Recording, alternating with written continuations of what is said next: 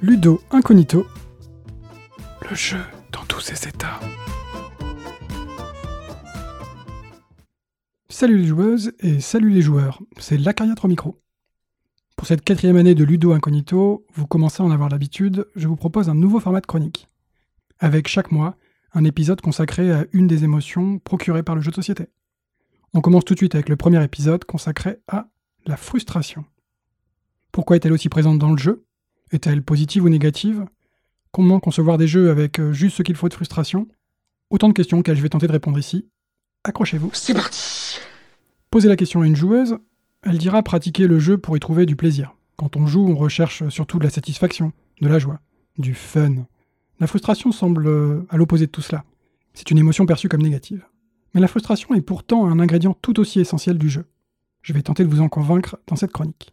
Avec un premier argument d'autorité, celui-là, Bruno Catella, euh, vous savez, le célèbre auteur de jeux de société, a consacré un article sur son blog en l'honneur de la frustration.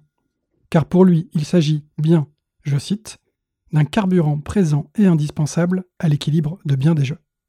Et rien que ça. Mais avant d'aller plus loin, un petit tour par le dictionnaire.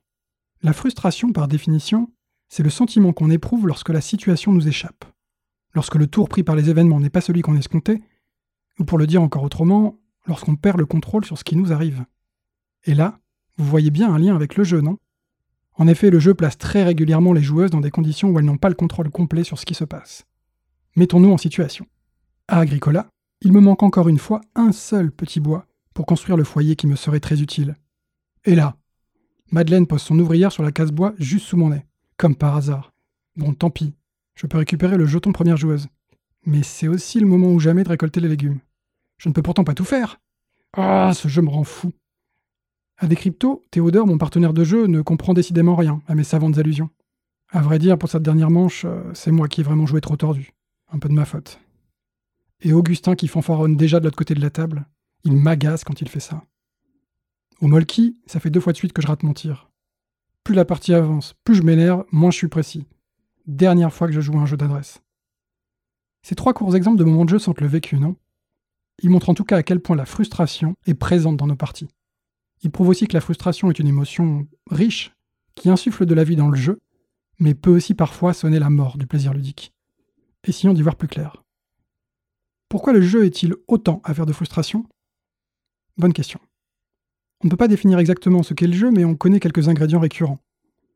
Pour faire un jeu, notamment de société, il faut des règles et du choix et de l'incertitude pour épicer le tout. Et puis aussi d'autres joueuses.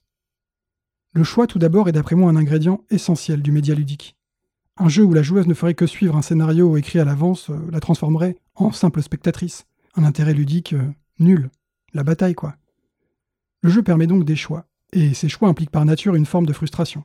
Choisir, c'est renoncer, comme dit le proverbe, et choisir, c'est aussi parier sur le futur, sans savoir exactement ce qu'il adviendra réellement. Frustrant. Même dans les jeux les plus calculatoires, impossible de connaître à l'avance les conséquences des choix, à cause de la part d'aléatoire du jeu et des actions à venir des autres participantes. On n'imagine pas un jeu où le score serait établi avant de commencer la partie. C'est assez paradoxal quand on y pense. En forçant la joueuse à faire des choix, le jeu lui retire plus de contrôle qu'il ne lui en donne, ce qui revient par définition à la frustrer. Par ailleurs, le jeu demande des compétences. On a tendance à l'oublier, mais il faut savoir comprendre la règle, faire des calculs, estimer des probabilités, viser juste, rester concentré, etc., etc. Quand on est confronté à un jeu qui nous demande des compétences trop importantes, on doit admettre ses limites. Et une fois de plus, avouer sa perte de contrôle. Une autre source importante de frustration. Enfin, le jeu implique la présence d'autres joueuses.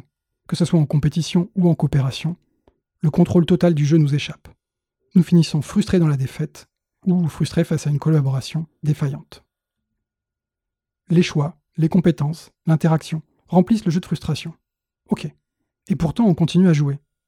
Est-ce que la frustration serait bonne pour le jeu? Déjà, si un jeu n'entraîne aucune forme de frustration, c'est qu'il propose une expérience lisse, sans choix fort, sans surprise, et il ne risque pas de vous faire vibrer. Donc vouloir retirer à tout prix toute forme de frustration du jeu semble une bien mauvaise idée. En revanche, la frustration, bien dosée, est un moteur puissant. Associée à des dilemmes cornéliens, elle rend les décisions plus engageantes et leurs résultats plus sensationnels. Aucune décision n'est plus prise à la légère ou sans réfléchir. Avant chaque choix, on se prend à espérer le meilleur ou craindre le pire. Cette frustration en amont du choix donne toute sa saveur au moment du choix lui-même. Tout est encore possible, même si ce n'est pas possible de tout faire. Autre argument favorable, la rejouabilité. Un peu frustrée par sa dernière partie échouée à très peu, la joueuse décide de retenter l'expérience, pour enfin vaincre les échecs successifs et remporter une partie de Ghost Stories. Ou pour rendre la monnaie de sa pièce à Gustave, qui vient de gagner d'un malheureux point à Terraforming Mars. De la même manière, cette bonne frustration invite la joueuse à se dépasser, pour passer d'une légère frustration à une grande satisfaction, ce qui est quand même bien plus plaisant, avouez-le. C'est donc un moteur de progression et d'apprentissage. En un mot, vive la frustration, on en redemande. Mais attention, cette frustration doit être très bien dosée. Si la frustration devient l'émotion principale du jeu, c'est la fin du plaisir ludique. À trop forte dose, la frustration entraîne de l'agacement, voire de la colère. Une partie perdue sur un jet de dés, après plus de trois heures de calcul savant, fait perdre son calme au plus doux des joueurs. Car en un instant, le contrôle vient de lui échapper de la manière la plus brutale possible. Si la frustration devient trop importante, la joueuse peut à l'inverse décider de se désengager du jeu pour ne plus le subir. Il suffit pour elle d'arrêter de se prendre au jeu pour qu'immédiatement les enjeux soient revus à la baisse. Elle devient spectatrice du jeu, ne lui accorde plus aucune importance. Ce n'est qu'un jeu après tout. Le plaisir ludique s'est évaporé, en même temps que la frustration. Il faut donc, tout simplement, que le jeu propose le bon niveau de frustration. Ni trop, ni trop peu. Le juste équilibre pour engager, sans dégoûter. Et comme le rappelle Bruno Catala, ce niveau idéal de frustration est différent pour chaque joueuse, et même pour chaque situation de jeu. En fonction du public visé, l'autrice de jeu doit tenter de bien calibrer le degré de frustration attendu. Pas assez de frustration, le jeu ne suscite rien. Trop de frustration tue le plaisir. Exercice périlleux. Pour générer de la bonne frustration et éviter la mauvaise, l'autrice de jeu dispose de plusieurs astuces mécaniques dans sa boîte à outils. Bruno Catala, par exemple, propose systématiquement dans ses jeux des choix qui associent toujours un effet bénéfique à un effet néfaste. Dans King Domino, je peux choisir une tuile puissante, mais je serai le dernier à choisir au tour suivant. Je ne peux jamais être pleinement satisfait. De là à dire que l'auteur de jeu aime torturer ses joueuses, hmm, il n'y a qu'un pas. La plupart des jeux compétitifs génèrent de la frustration en proposant des ressources limitées. Dans le placement d'ouvriers, une action choisie par une joueuse devient indisponible pour les autres. Si c'est celle dont vous avez justement besoin maintenant, vous êtes très frustré. Heureusement, en proposant beaucoup d'actions et plusieurs chemins vers la victoire, l'autrice de jeu ménage votre frustration et évite ainsi de vous perdre. L'équilibrage est aussi source de frustration. Beaucoup d'autrices de jeux de gestion équilibrent leur jeu de manière à ce qu'il manque toujours une minuscule ressource pour accomplir l'action espérée ou pour que la partie s'emporte à quelques points d'écart. Le calcul est relativement simple. Si je perds loin derrière, ma frustration est trop vive pour me donner envie de retenter une partie. Si au contraire je roule sur les jeux et mes adversaires, j'ai prouvé ce que je valais, je n'ai plus rien à apprendre de ce jeu. Mais si je perds la partie à quelques points, là j'ai envie de prendre ma revanche. Mais là aussi attention, si un jeu est trop équilibré, que toutes les actions se valent, on a l'impression que la victoire s'obtient par hasard, et ça c'est rédhibitoire.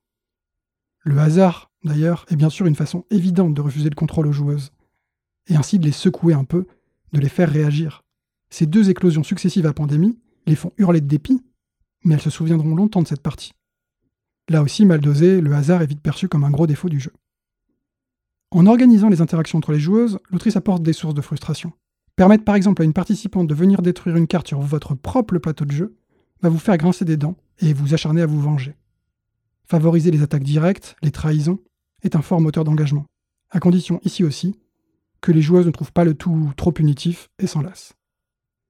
Enfin, l'autrice de jeu doit bien sélectionner les niveaux de compétences à l'œuvre dans son jeu. La boîte de jeu et son positionnement marketing doivent être clairs sur les efforts demandés aux joueuses et les échecs qu'elles risquent de vivre, sous peine d'être plus frustrants que plaisants. C'est l'intérêt des dénominations commerciales et des gammes. Je n'attends pas le même niveau de frustration d'un Stéphane Feld ou d'un Roberto Fraga, d'un Eurogame ou d'un jeu familial, d'un Blue Orange ou d'un Spotter.